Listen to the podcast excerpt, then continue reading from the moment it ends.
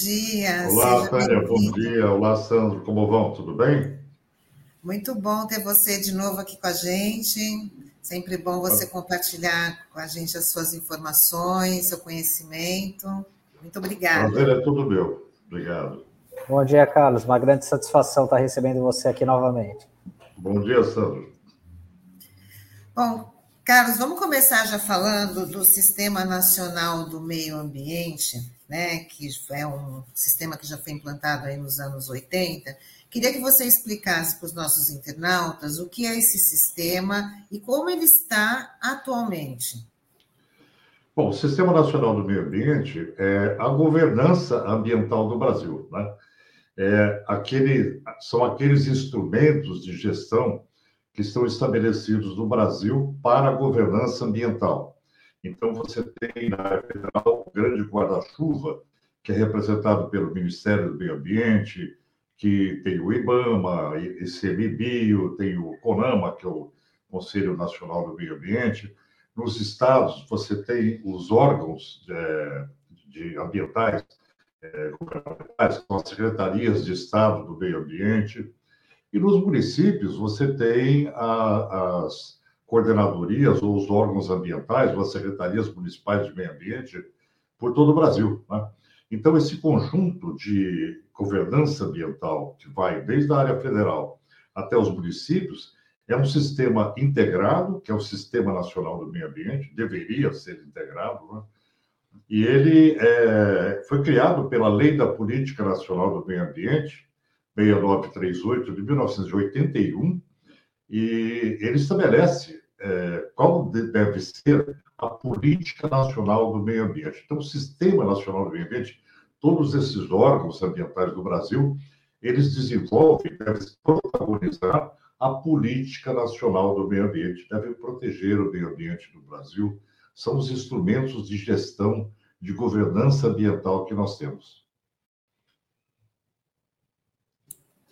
E Carlos, é, bom, esse sistema, assim, até pelo que a gente vem observando aí ao longo dos últimos três anos e meio, está bastante comprometido, né? Assim, a gente vai ter bastante trabalho para que haja de fato, né, uma recomposição desse, desse sistema que é tão importante aqui para o nosso país, né?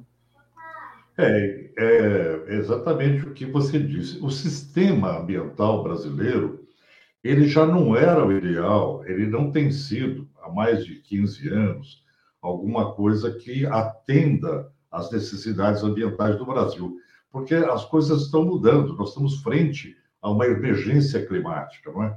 Então, esse sistema deveria ser sempre robustecido, ele tem que ser sempre atualizado. É, você tem que pensar no Sistema Nacional do Meio Ambiente como um sistema de melhoria contínua, né?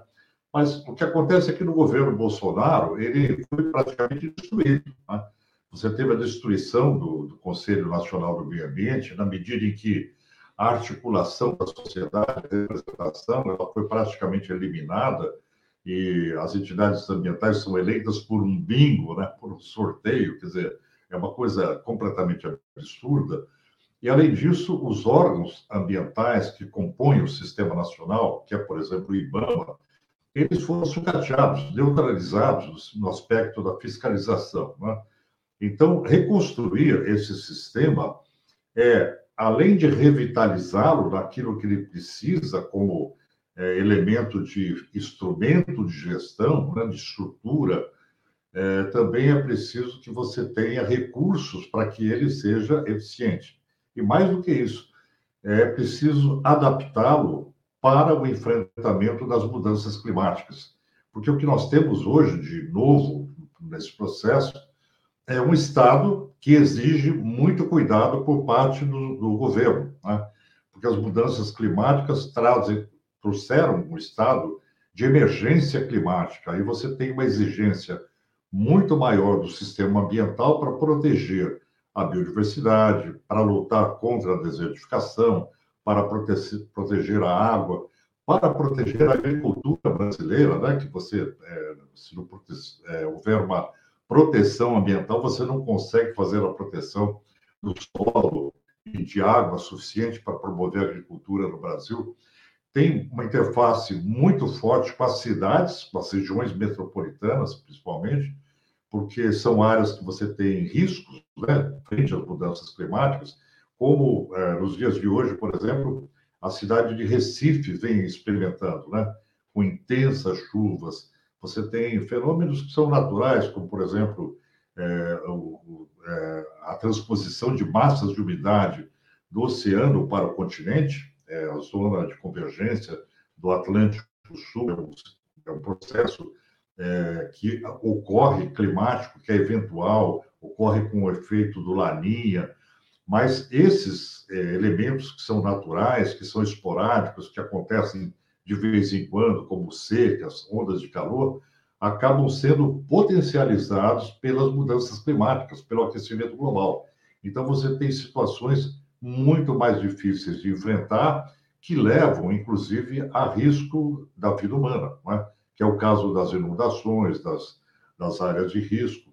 Então, é, nós vivemos tempos onde você tem que ter um sistema de governança eficiente, competente, preparado, com instrumentos de gestão, participativo, né? a participação social é fundamental para que ele funcione bem. E como é que fica nesse no Cisnama o engajamento das cidades, né? Porque são nas cidades que acontecem as, as medidas, as ações, né? Como é que é a, a importância também desse engajamento?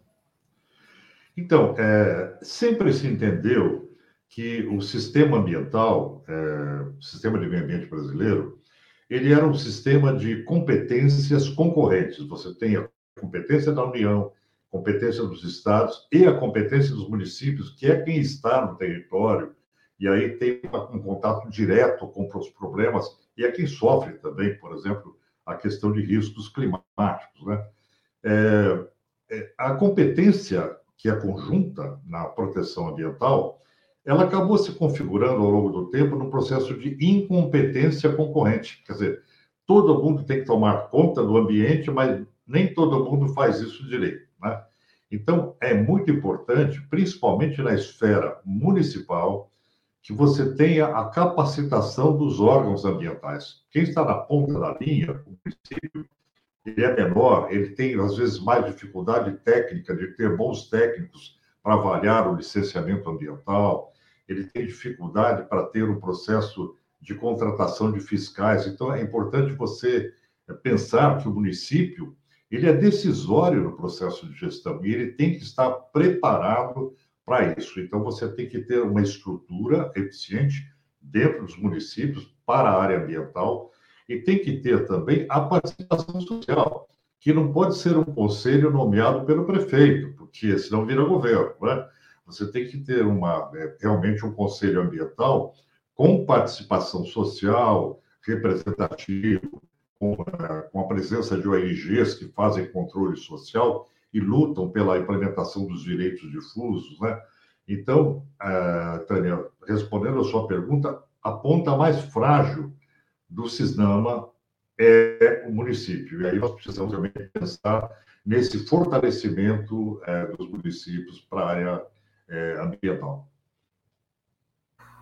E o Carlos, até é, ainda continuando nessa questão do município, né? A gente muito fala de, do, dos fundos, né? Do Fundo Nacional é, do Meio Ambiente, Fundo Estadual. As cidades elas ainda carecem de é, ter, criar esses fundos municipais para é, financiar essas ações municipais, até mesmo projetos, né? Que possam melhorar essa conscientização e o trabalho na questão ambiental, de enfrentamento às, às mudanças climáticas que você é, tão bem colocou aqui? Olha, é, tem, uma, tem umas questões muito interessantes que acontecem é, quando você tem é, episódios críticos ambientais, como, por exemplo, você tem um evento como aconteceu no Recife, onde houve uma grande é, um deslocamento de populações, ficaram desabrigados, perderam tudo, né? Então, é por conta de inundações, né? Principalmente. É, e aí, como é que se enfrentou isso?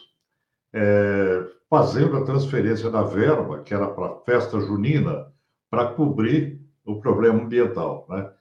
É, Quando aconteceu também aquele evento em Petrópolis, é, parte da verba que deveria ter sido destinada para contenção de encostas, para toda aquela é, é, gestão preventiva, para que não ocorresse aquele drama que aconteceu em, em Petrópolis, é, foi utilizado nas festas de Réveillon. Né? Então, é, eu queria colocar essa, essa perspectiva de que, principalmente as populações que estão em risco, estão em áreas de risco, elas devem se, ser organizadas, né? porque é o Brasil todo, através de comunidades é, organizadas para acompanhar recursos, projetos de habitação, tudo que se refere à recuperação ambiental e prevenção de risco. Se você não tiver a comunidade diretamente envolvida, aquela que está sofrendo o risco, né, está sob o peso de um possível acidente é, ambiental, climático, é, você não consegue mover uma política pública efetiva. Então, esse elemento de controle social é fundamental e nós não temos essa ferramenta. Né? Eu tenho conversado com pessoas da Defesa Civil de vários estados e a, a queixa é sempre a mesma. A gente não tem uma participação social efetiva que possa pressionar no sentido de que verbas sejam destinadas ou as verbas destinadas sejam devidamente é, aplicadas na proteção dessas populações, principalmente de forma preventiva, né? E até mesmo de projetos habitacionais que possam relocar populações de áreas onde existe risco iminente, né? diante de, uma, de um evento climático extremo de desabamento. Então, essas, essas, é, essa necessidade, eu me refiro aqui a verbas para locais que representam risco. Agora, a sua pergunta é mais genérica, né? Você pergunta como é que a gente faz para ter verba para a área ambiental. Dentro da, do orçamento municipal, deve haver uma destinação específica para a área ambiental. Porque o que se entende hoje, e é claro hoje para a sociedade humana, é que cada real ou dólar do, do mercado internacional investido na área ambiental hoje pode significar 500 vezes mais no futuro. Quando você corrige os problemas ambientais hoje, você poupa recursos altíssimos para o futuro e o problema é que muitas vezes a degradação ambiental, quando você não trabalha de forma preventiva, o custo futuro de uma recuperação não é mais possível para a sociedade humana. Porque você tem situações onde a degradação ambiental atinge um ponto que o recurso para corrigir o problema Primeiro, pode ser que você gaste muito e não corrija o problema. Segundo, que vai custar muito caro a recuperação. Né? Então, é muito importante termos é, em vista que a questão ambiental ela é, é, sempre prioritariamente preventiva, é um elemento preventivo. Por isso é muito importante que os municípios tenham licenciamento ambiental bem feito, porque você dimensiona o impacto antes que ele ocorra. Tá? É importante que o licenciamento ambiental seja bem feito também, porque hoje você tem múltiplos impactos que são sinérgicos e cumulativos. Então, quem, quem concessiona, quem licencia, tem que ter uma visão do todo para saber o que o conjunto da, das alterações ambientais vai representar, por exemplo, numa bacia hidrográfica, num rio. Né? O rio atravessa muitos municípios, então você tem que ter essa perspectiva de uma visão mais integrada, mais sinérgica sobre aspectos de cumulatividade. Né? E aí tem uma questão que é muito importante, que é, além do município trabalhar dentro do seu território, você tem que ter o um papel do Estado que possa é, é, prover uma ação integrada de forma regional. Né? É muito importante aí a, a entrada do planejamento, do zoneamento, né? Além da questão da gestão em si, mas assim você planejar o território de acordo com as suas especificidades e fragilidades ambientais.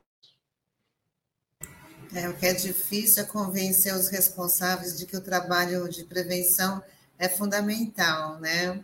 E é, é, eu queria só perguntar para você é sobre a questão. A gente está vivendo assim um período surreal, né, de retrocesso, flexibilização das leis ambientais. o que vamos é, no próximo no próximo governo, né? Quais, quais vão ser as primeiras medidas urgentes, né, que eles vão ter que adotar para poder tentar reverter tudo que a gente está passando aí com essa passada das boiadas, flexibilização das leis, né? O que, que vai ter que ser feito de imediato?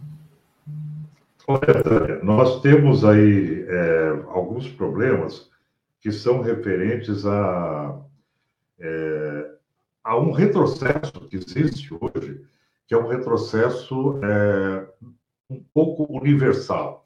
O que, que aconteceu? Depois da década de 80, 90, a Conferência de Estocolmo, em 72, da, da, da Conferência do Rio de Janeiro, da Rio Mais 20, de todos esses avanços ambientais, nós tivemos um processo de backlash, que é um fenômeno civilizatório conhecido, que é um retrocesso no processo civilizatório, das conquistas sociais. Né? Exemplo disso, Donald Trump, presidente americano. Né? Exemplo disso no Brasil, Jair Bolsonaro, presidente brasileiro. Então, esses, essa coisa da extrema-direita, essa, essa onda de negacionismo, que precisa ver com negacionismo, porque são posições sem sustentação social ou científica, né? então é, aparece cheio de fake news, de é, artifícios para manter o processo. Tudo isso acontece não só no Brasil, acontece meio que globalmente e diante disso a economia teve um refluxo também. A economia responsável, ela acabou se tornando mais responsável numa linha que a gente conhece como business as usual, os negócios como sempre foram, né? aquela visão colonialista. Então, isso teve um, um revival, um ressurgimento internacional. Bom, essa tendência é uma tendência de mercado, e você tem, então, ao mesmo tempo que você tem um setor econômico, eu vou começar pela economia, você tem um setor econômico que é voltado a, a ESG, Environmental, Social and Governance, que é um cuidado com o meio ambiente, com a questão social, com a transparência e a governança. Por outro lado, você tem um setor econômico voltado à lavagem verde, o que a gente chama de greenwashing, é a lavagem da imagem, é faz de conta, né, que é, a empresa é verde, mas não é. Então, essa demanda na área econômica está posta hoje. Você tem uma cisão entre esses dois polos, né? que é o ESG e o greenwashing, que é o faz de conta é, da área ambiental. Na área de governo, de governança, vamos aí para o Cisnama brasileiro, por exemplo, né? você tem um enorme retrocesso no, no, na área federal, que é na área de fiscalização da Amazônia. A prova disso é o grande desmatamento que ocorre mês a mês, não é? é você tem uma grande lacuna na gestão ambiental, na medida que o CONAMA ele foi destruído, né? E aí você tem, além das ferramentas de gestão, os territórios indígenas, o papel do ICMBio, o que aconteceu lá na Amazônia Ocidental com, com o Bruno Pereira e o, e o, e o Dom Phillips, né, de um estado de desordem, né? não é nem um estado de falta de lei, de aplicação da lei. É um estado oeste, né? Aquilo lá foi uma situação de perda de controle, como está acontecendo na mineração, como está acontecendo no agronegócio. Então, como você instalar um sistema de governança na área federal para fazer frente a essa criminalidade que não é mais pontual, ela é insurgente, ela acontece com barcaças que tomam Rio Madeira e querem enfrentar a polícia. Quer dizer, você tem um descontrole, porque o que o governo Bolsonaro provocou foi esse efeito antipedagógico. Ele abandonou o processo de fiscalização e estimulou né,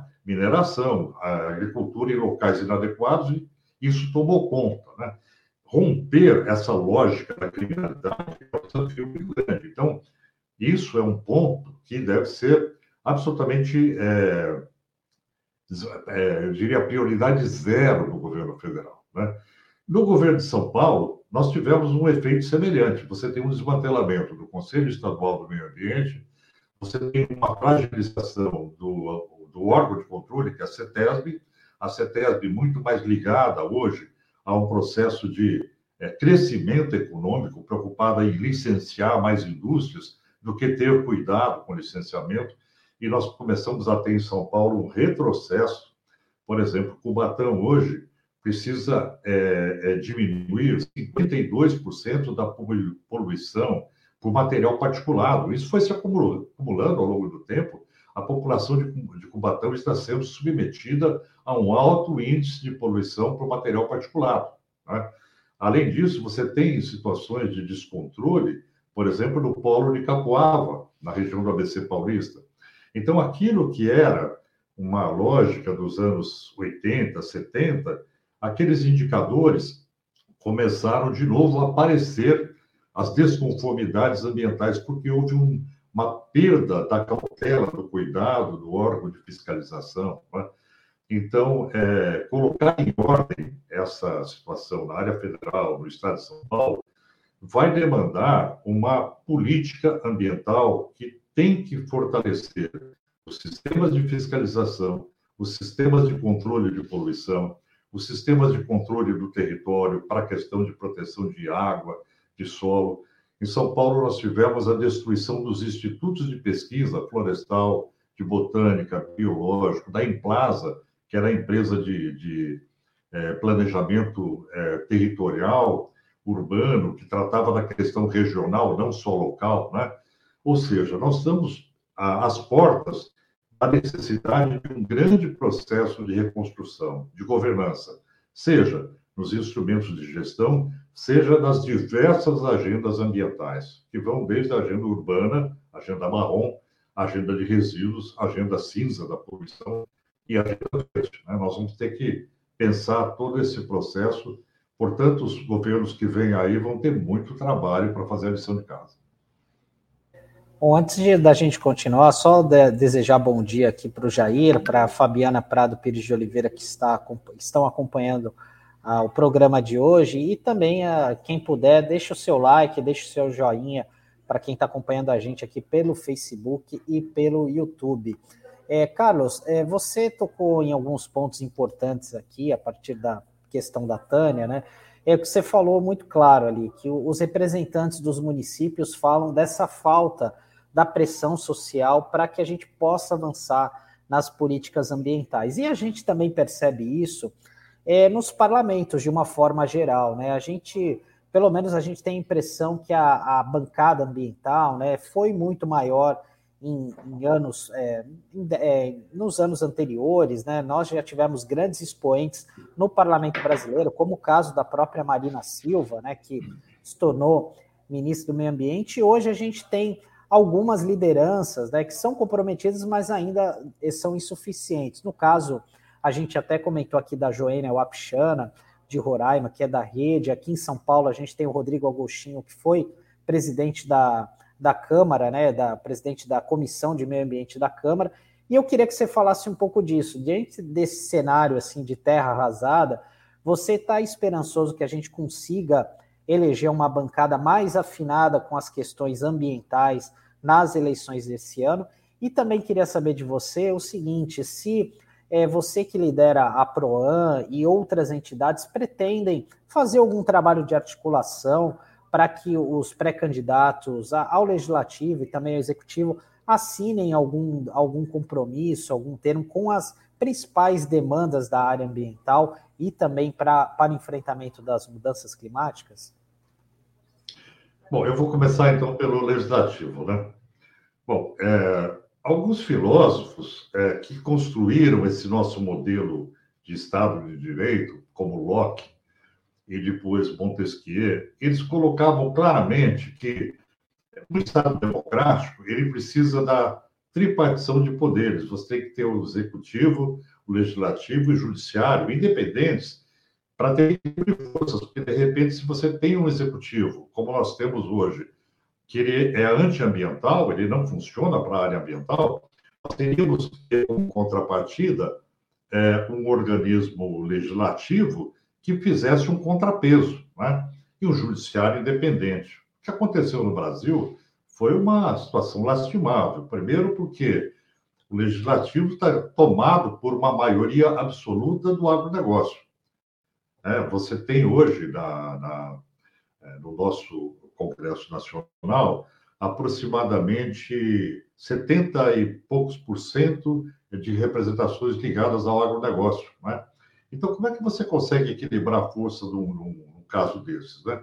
Não é o caso de você ter expoentes de pessoas que possam liderar dentro do Congresso Nacional, mas de você ter maioria, de você ter um equilíbrio de forças para poder fazer no voto, na, na, na, no processo legislativo, diferença. Né?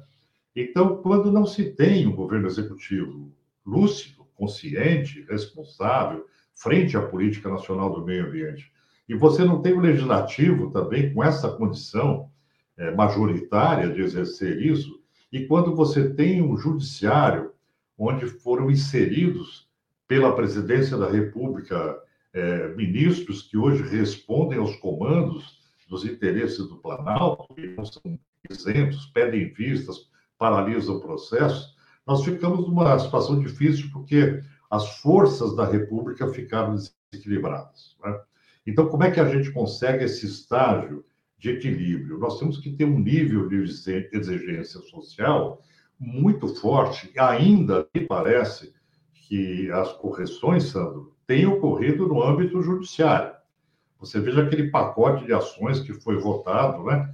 E aí reverteu os padrões de qualidade do ar do CONAMA. É, houve uma determinação do Supremo Tribunal Federal para que o CONAMA revisse os padrões de qualidade do ar, porque fez a lição de, de casa errada. Você tem uma determinação para que o CONAMA apresente um novo, uma nova composição, quer dizer, um decreto presidencial que regulamente o CONAMA de forma constitucional. Né? Então, as correções estão se dando no plano jurídico. Então, é, eu diria para você que a reconstrução desse processo hoje de democracia ambiental brasileira para a gestão do meio ambiente, ela vai passar por essa necessidade de construção de um novo executivo, de um novo legislativo e de uma atuação forte, independente do Poder Judiciário. E nesse processo tem uma questão muito importante, que é o papel da Procuradoria-Geral da República. Ela não pode ser ocupada por pessoas ligadas ao Executivo ela tem que ser independente, porque a Procuradoria-Geral da República ela cumpre o papel de fiscal da lei, é quem está lá para dizer, olha, isso é constitucional, não é inconstitucional. Então, é muito importante que a gente tenha essa independência do, do, do fiscal da lei para fazer essa gestão mais adequada. Aí temos que pensar, por exemplo, que a indicação não tenha que ser do presidente, mas tem que ser uma eleição entre os seus pares, os procuradores da República de todo o Brasil devem eleger o seu representante, não é? é se não se pensar numa eleição nacional, né, de sufrágio do voto do povo para o fiscal da lei. Mas eu acredito que, me parece que a alternativa mais razoável é que o próprio segmento, os procuradores da República, votem um representante ou em três representantes, eles votem e aí sim a presidência da República acata a indicação. Né? Então, é, eu diria que esses são os pontos que a gente tem que, é, tem que pensar além, é, Sandro, daquilo que é, é o grande elemento que mantém a democracia, que mantém uma progressividade nas conquistas sociais, que é a participação social. O Brasil tem que ter um fortalecimento do setor não governamental para fazer, para auditar o governo, para você ter sistemas de controle social efetivos. E o que o PROAN está fazendo hoje é isso. Nós estamos def, definindo quais são os elementos que nós entendemos necessários para a reconstrução do CISNAMA na área federal, na área do Estado de São Paulo e com orientações para os municípios. Para o Estado de São Paulo, nós estamos produzindo um dossiê extenso. Ele está com 40 tópicos sobre agendas a serem implementadas e correções que devem ser feitas no Estado de São Paulo. Desde a recriação e o fortalecimento do Conselho Estadual, o CONSEMA, que passou por um processo de falência é, democrática da representação social. É, nós temos é, o problema dos, da pesquisa científica no Estado de São Paulo, da recomposição dos institutos de pesquisa. Nós temos o problema das concessões de áreas do Estado, né, como o PETAR, por exemplo, né, que está sendo é, concessionado sem critérios. Então, todos esses elementos que estão, eu diria, no estado de desconformidade o que determina a lei da política nacional do meio ambiente, isso tem que ser saneado. Agora, pedir apenas aos candidatos que assumam esse compromisso é necessário porque é um ato político. Porém, do nosso ponto de vista, o que nós temos no Brasil é um estado de ilegalidade, porque a lei da política nacional do meio ambiente, que determina a política nacional do meio ambiente, que é executado pelo CISDAMA, por esses organismos, não está sendo realizada. Então, nós temos um estado de ilegalidade que tem que ser tratado como ilegalidade pela sociedade brasileira, não é? porque não se trata de questão discricionária que o governo pode decidir o que fazer.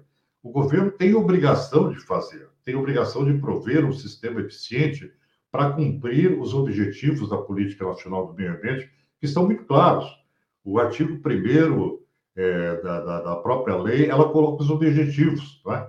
Então, eu diria que é uma tarefa gigantesca e vai demandar um exercício de controle social muito efetivo de aferição do que deve ser corrigido no estado da arte, de pontuar as questões mais nevrálgicas e depois monitorar esse processo. Não basta sugerir, tem que monitorar através de mecanismos de participação social.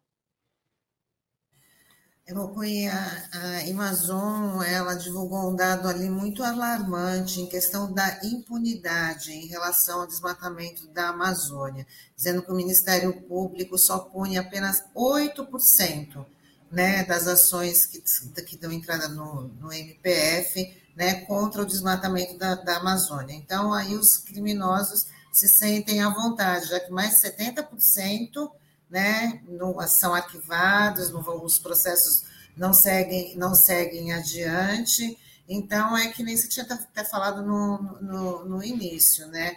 Ali na Amazônia, uma terra meio sem lei, que as pessoas né, têm a certeza da, da impunidade e os crimes são, vão aumentando cada vez mais. É, e o que você coloca, Tânia, é, é muito preocupante, porque você tem um Estado sem lei por vários motivos. Você tem uma limitação da atuação da Procuradoria-Geral da República, como nós já conversamos aqui. O Procurador-Geral da República hoje não, não é muito afeto à, à, à, proteção ambiental, porque tem ligações com o Planalto, foi indicado pela, pelo governo central. É, você tem é, um judiciário que tem dificuldades, tem, é moroso para, para decidir as questões, eu participo do Observatório do Meio Ambiente do Poder Judiciário e a nossa preocupação era, era colocar um processo em andamento que agregasse todo o sistema ambiental e dentro do judiciário para que se tivesse uma rede de informações que fosse acessível para a sociedade, que fosse acessível para os organismos todos, o IBAMA, o próprio judiciário, no sentido de você criar um grande banco de dados de todos os procedimentos existentes. Quer dizer, essa integração ainda está acontecendo. Né? Devido ao tamanho da Amazônia, é, o que representa em termos de dimensão territorial é, e de falta de fiscalização, é, o que nós precisamos, além do Judiciário, é um elemento, e, e do Ministério Público, é um elemento de. Né? porque você tem um imenso território onde a degradação ocorre em determinados pontos. Você olha a Amazônia, você tem os hotspots do desmatamento, do desmatamento, ou seja, é possível você pensar numa fiscalização integrada envolvendo o um processo de inteligência do IBAMA, da Polícia Federal, do Exército Nacional em apoio, não não prioritariamente, mas em apoio, porque tem logística, é, dos municípios, dos estados, do Fundo Amazônia, com todo um processo de construção de floresta em pé, estimulando as comunidades a não, não, a não destruir a floresta, mas sim protegê-la, né? valorizando serviços ambientais. Então, esse modelo de uma política de sustentabilidade, onde a fiscalização ela seja integrada por todos os órgãos, isso demanda uma postura inteligente e proativa do governo federal. Ele é o grande articulador. Não é? Isso não acontece. O governo federal apresenta uma simpatia incompreensível por mineradores, desmatadores, madeireiros. Então, o que acaba acontecendo é esse efeito antipedagógico, né? que nós vemos hoje de estímulo da sensação de impunidade, onde a criminalidade se organiza para cometer o crime. Né? Então, você tem um Estado é, semelhante ao que aconteceu em Chicago, nos Estados Unidos, né? onde o crime organizado ele tinha ramificações para todo lado. Então, essa, essa romper essa lógica é, que hoje permeia a Amazônia é, de forma que você tem elementos efetivos de proteção, é fundamental. E outra coisa, a Amazônia ela tem poucas vias de saída, vias de escape, seja para o ouro, seja para madeira, seja para, a questão até do agronegócio. Então, é possível você, através de um sistema de inteligência é, de controle territorial, você prover um controle para que nem o ouro saia do território se for ilegal. Porque até o ouro hoje, você consegue, através de uma análise rápida, é, técnico-científica, saber de onde veio, que cada ouro de cada lugar ele tem uma característica. Né? Então, é, você tem elementos científicos para promover um processo de controle que não se tinha antigamente. Né? Então, esse sistema ele tem que ser eficiente, articulado e bem equipado do ponto de vista de sensoriamento, mapeamento, enfim, tudo que a ciência nos oferece para realizar isso. Carlos Belcuí, estamos chegando ao fim aqui da nossa conversa, que foi muito importante né, se compartilhar aí essas informações, mas eu queria que você falasse só é, como é que as pessoas podem conhecer o PROAN, né, que, você, que tem sempre informações legais lá. Então, é, qual é o nome da página para a gente colocar aqui na, na nossa tela para as pessoas poderem acessar. Olha, é, o site do PROAM é www.proam.org.br. É, também você encontra o PROAM no Facebook, né? Instituto Brasileiro de Proteção Ambiental, PROAM. É fácil, só pesquisar no Facebook. E lá nós temos, é, nós deixamos lá todas as notícias, tudo que, que nós fazemos, né? É, tudo que nós fazemos está colocado para o público, porque nós fazemos muita coisa que está no bastidor, que é essa, essa gestão que a gente faz no sentido de elaborar e articular organismos para proporcionar essa mudança, né? essa mudança de consciência e essa mudança de gestão. E hoje, eu diria, Tânia, que nós estamos assim num processo muito intenso de para promover essa transformação com relação principalmente ao Cisnama. Né? Ele tem que ser reconstruído, porque se o governo mudar, as forças econômicas que provocaram o processo negativo de perda, elas vão continuar aí. Então, nós vamos ter que entender que todos os governos estarão sujeitos a essa pressão e nós vamos ter que trabalhar muito firmemente para criar contrapesos, né? para você criar elementos de controle social sobre o processo. Muito bem. Muito obrigada, Carlos. E com certeza até uma próxima oportunidade, que é sempre bom ter você aqui com a gente. Um ótimo Eu dia. Eu que agradeço. Eu que agradeço. Muito obrigado. Bom dia. Tchau, Carlos. Até uma próxima. Até mais. Obrigado.